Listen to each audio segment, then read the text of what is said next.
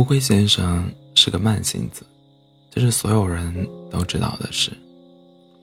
他迈着慢慢的步子，拖着慢慢的语调，过着慢慢的生活，甚至连他院子里的花都慢慢的开放了。兔子家、兔子小姐家的蔷薇都谢了，乌龟先生的才刚刚长出一个小小的花骨朵，所以兔子小姐觉得它很有趣。尤其是当乌龟先生站在最宽敞的马路上喊着：“我跑的可是很快的。”兔子小姐在这时总是会煮上一壶咖啡，拿起没织完的毛衣，伴着乌龟先生悠扬的尾音，美滋滋的织好一只袖子。然后他会出门抱起乌龟先生，走过他家，慢慢的打开门，把它放在慢慢陷下去的沙沙发上，打开电视机，让屏幕慢慢的亮起。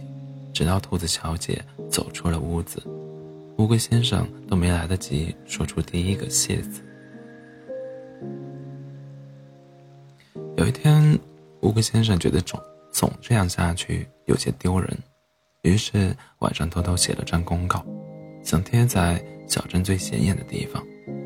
但是他太慢了，于是，在乌龟先生拿着公告慢慢走出家门的时候，整个镇子。都已经知道了，他要和兔子小姐赛跑。兔子小姐觉得很委屈，她窝在自己的小床上，细细回想着这么多年来与乌龟先生做邻居的日子，觉得自己已经温柔体贴、无微不至，除了偶尔去采两朵他家迟开的花，真是做足了邻居的本分。要是因为两朵花就这样，也太小气了吧。兔子小姐嘟囔着，气鼓鼓地将嘴里的薯片咬碎。她决定，如果袋子里的薯片是单数，她就要快快地跑；如果是双数，就给乌龟先生留点面子，领先他半天就好了。单，双，单，双。兔子小姐数着数着，很快就睡着了，只剩下。薯片在袋子里静静的躺着，没人知道最后的结果。很快到了赛跑的那一天，全镇子的人都来参加了这一场空前盛大的比赛。大家决定把起点定在乌龟先生的家门口，不然他很有可能来不及赶到比赛现场。乌龟先生为了这场比赛也做了充分的准备，房子粉刷上了新漆。盛开的蔷薇被修剪得漂漂亮亮，院子里弥漫着割过草后的整齐气味。甚至有人听说他遇见裁判时，偷偷塞过去了一个盒子，上面沾满了他紧张的汗水。可是裁判总不会把一个被甩开半个地球的人说成赢家，那也太蠢了。这是许多人共同的想法。比赛时间。马上就要到了的时候，兔子小姐推开家门走了出来。她穿上了自己织的漂亮的毛衣，把头抬得高高的。走到起跑线时，看都没看乌龟先生一眼。他只想等着发令枪响起，一溜烟跑到终点。砰的一声，发令枪响了，但是里面没有冒出白烟。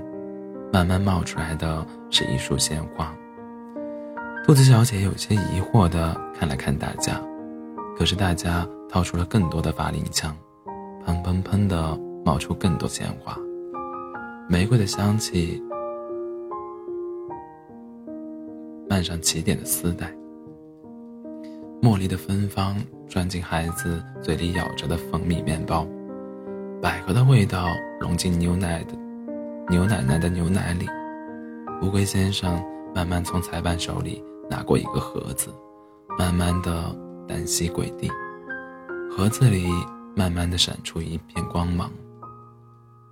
很多年以后，兔子小姐和人谈起这件事的时候，总是一脸得意地说：“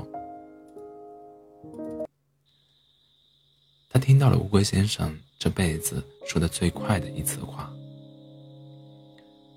这世上总有个人注定是要比你慢的，他要去负责抹去你留在雪上的脚印，修补你随手打破的浪花，拾起你丢在崖底的记忆。”还要在你难过的时候，从背后给你一个拥抱。